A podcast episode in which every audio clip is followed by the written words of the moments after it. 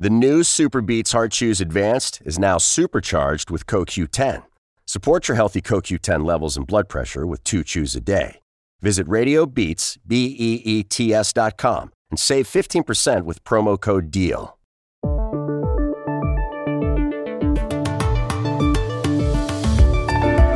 La votación ayer en Estados Unidos de los miembros del colegio electoral ha ratificado que Joe Biden fue elegido presidente el 3 de noviembre. Biden dijo anoche, nosotros, el pueblo, votamos. La fe en las instituciones se mantiene. La integridad de nuestras elecciones permanece intacta. We, the people, voted. Faith in our institutions held.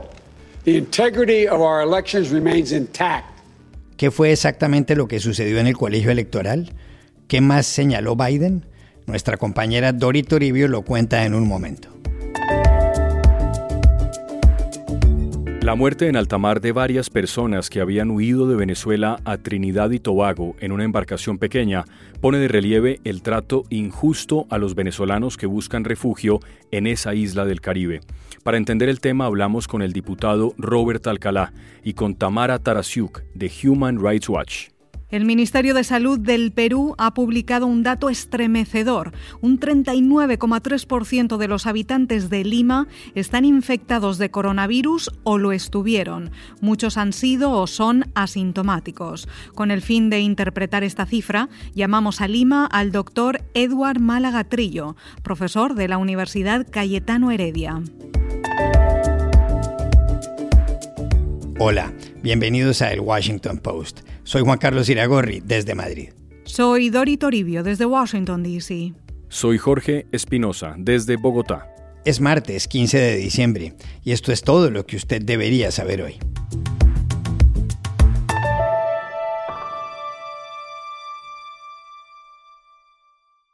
El Colegio Electoral de Estados Unidos ratificó ayer que Joe Biden ganó las elecciones el pasado 3 de noviembre y que será el presidente número 46 de ese país. Es bueno recordar que el día de los comicios la gente votó en realidad por los delegados a ese colegio electoral, un cuerpo colegiado que existe desde el nacimiento de la democracia estadounidense. El colegio consta de 538 miembros. Ese número corresponde al del total de senadores y representantes, 535, al que se suma el de otros tres por la capital del país, Washington, D.C. La idea de crear ese ente tiene que ver con que los padres fundadores de Estados Unidos pensaban que, en caso de que los ciudadanos votaran por la persona equivocada, el colegio electoral enmendaría el error. Pero Dori, ¿cómo fue la jornada de ayer en los 50 estados? ¿Qué fue lo que pasó? Juan Carlos, la jornada transcurrió como estaba previsto. El colegio electoral hizo oficial los resultados de las elecciones, que son los siguientes. Joe Biden consigue la victoria con 306 votos electorales y Donald Trump pierde con 232.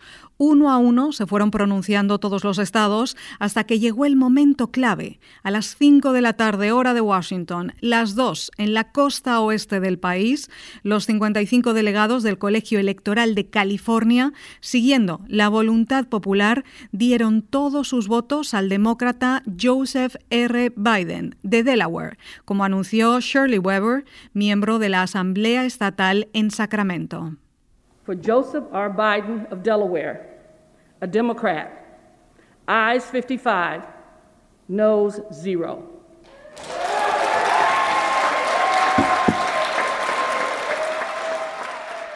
Entonces fue cuando Biden cruzó el umbral de los 270 votos electorales necesarios para sellar su triunfo, lo que no es ninguna sorpresa pero lo que sí hubo es tensión.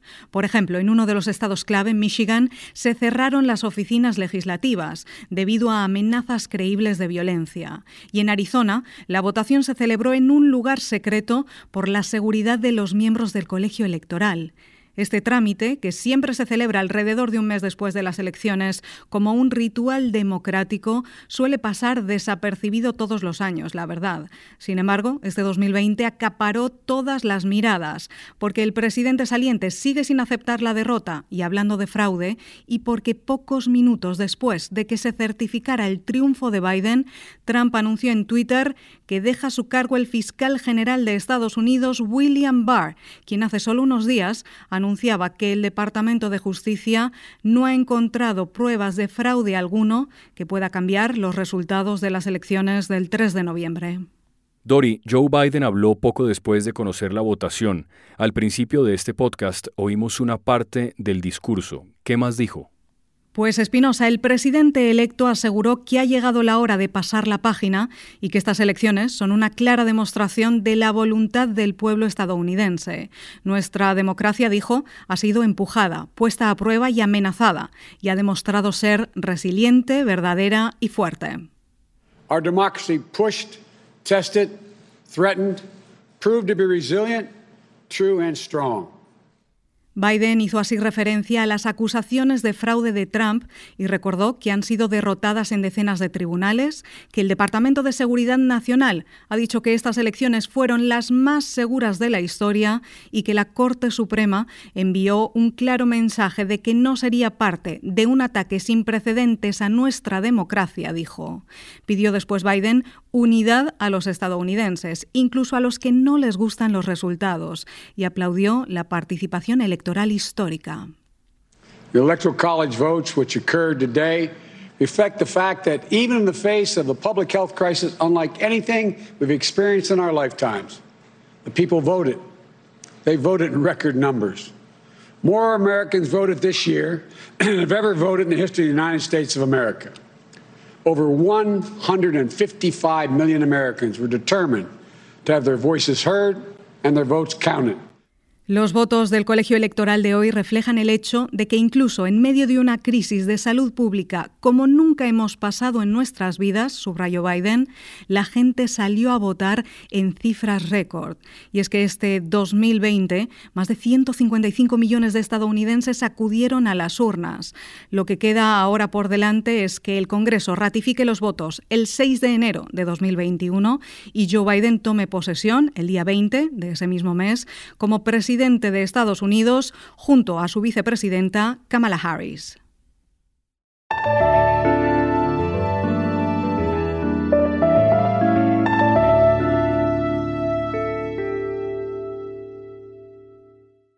La muerte en las últimas horas de más de una docena de personas a bordo de una embarcación pequeña cerca de las costas del noreste de Venezuela arroja aún más luz sobre una situación muy preocupante.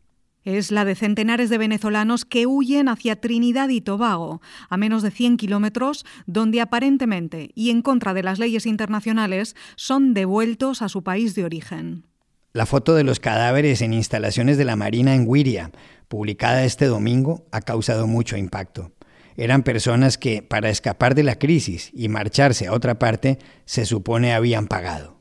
Para saber lo que pasó y para entender sus consecuencias, llamamos a Tamara Tarasiuk, subdirectora para las Américas de la ONG estadounidense Human Rights Watch.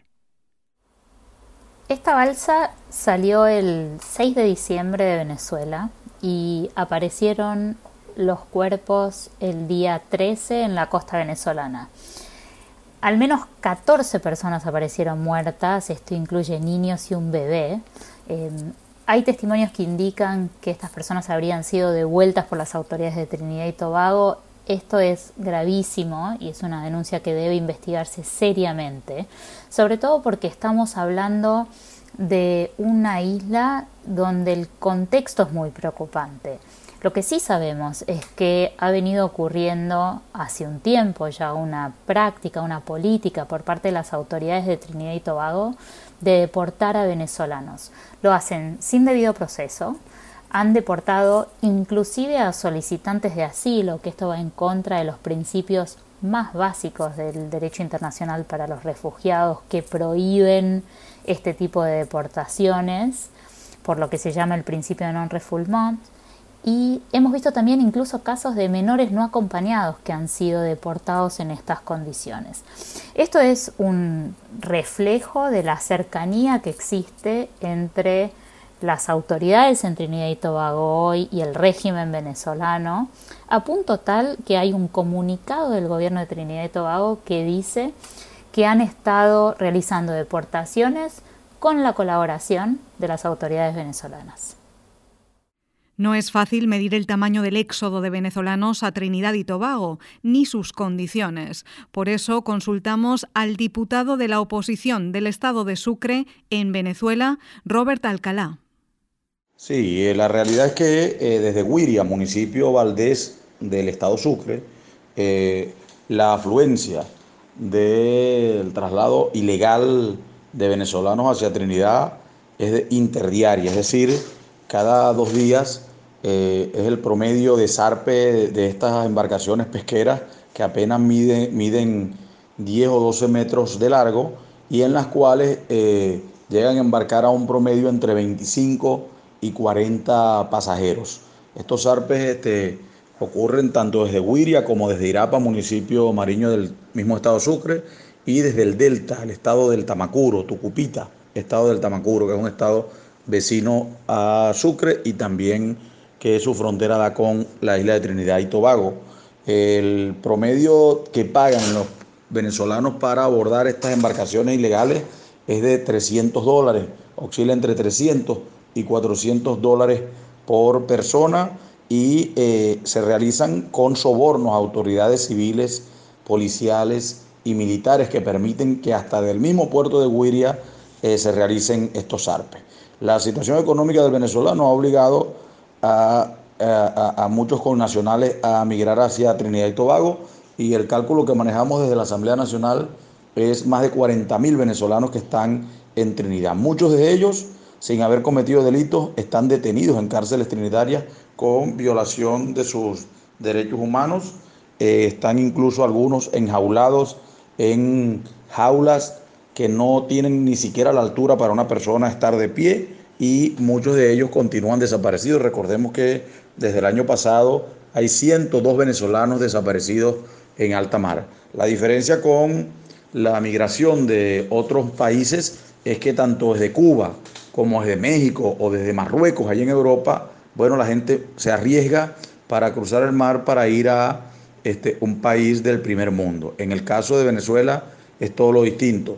En vez de buscar salir de una isla, los venezolanos están buscando desesperados entrar a una isla, pero una isla que es tercermundista, una isla donde la economía no puede compararse con la de Estados Unidos o la de Europa. Así será el desespero de la familia venezolana, que las madres y los padres eh, se atreven a arriesgar la vida de sus hijos en estas embarcaciones, que muchas veces, como lo hemos denunciado, terminan siendo víctimas de las mafias que operan en la zona de la droga y de la trata de personas.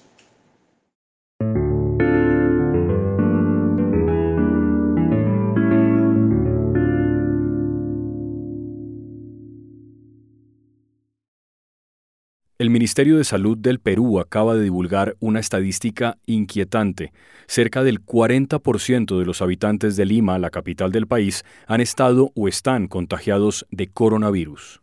Lima tiene alrededor de 10 millones de habitantes, casi una tercera parte de la población nacional. El número de infectados en el Perú se acerca a los 990.000. Ha habido más de 36.000 muertos. Para dimensionar la revelación del ministerio, llamamos a Lima al doctor Edward Málaga Trillo, conocido profesor e investigador en neurobiología ante la Universidad Cayetano Heredia. Pienso que hay que poner estas cifras en contexto. Quizás este 39% sorprenda a algunas personas, ya que en Europa, después de la primera ola, la cero prevalencia fue muy baja y no llegaba al 5%, y esto debido a que mucha gente pudo acatar las medidas de confinamiento. En cambio, en Lima, como en muchas capitales latinoamericanas, la informalidad económica, la desigualdad social, obligaron a muchas personas a salir a trabajar, a exponerse al virus, y esto, sumado a la pésima gestión del gobierno, es decir, la ineficiencia, la corrupción, aceleró enormemente el contagio. Por ello, este 39% no me sorprende y tampoco me sorprendería ver cifras alrededor del 30% en otras ciudades de la región. Sin embargo, también me parece importante señalar que estos datos provienen de una nota de prensa del Ministerio de Salud y que el estudio real aún no ha sido publicado, por lo que no tenemos detalles de la metodología ni del tipo exacto de pruebas diagnósticas utilizadas. Y hay que recordar que uno de los errores más graves que cometió Perú fue comprar millones de pruebas serológicas de muy baja calidad y que en algunos casos daban hasta 50% de falsos negativos y hasta 5% de falsos positivos, por infecciones con otros virus como el Zika y la chikungunya. Por ello, el resultado real podría estar sujeto a una variación de hasta 10%. Pero de cualquier modo, una seroprevalencia para Lima cercana al 30% es consistente con el contagio acelerado y la letalidad que hemos venido observando localmente.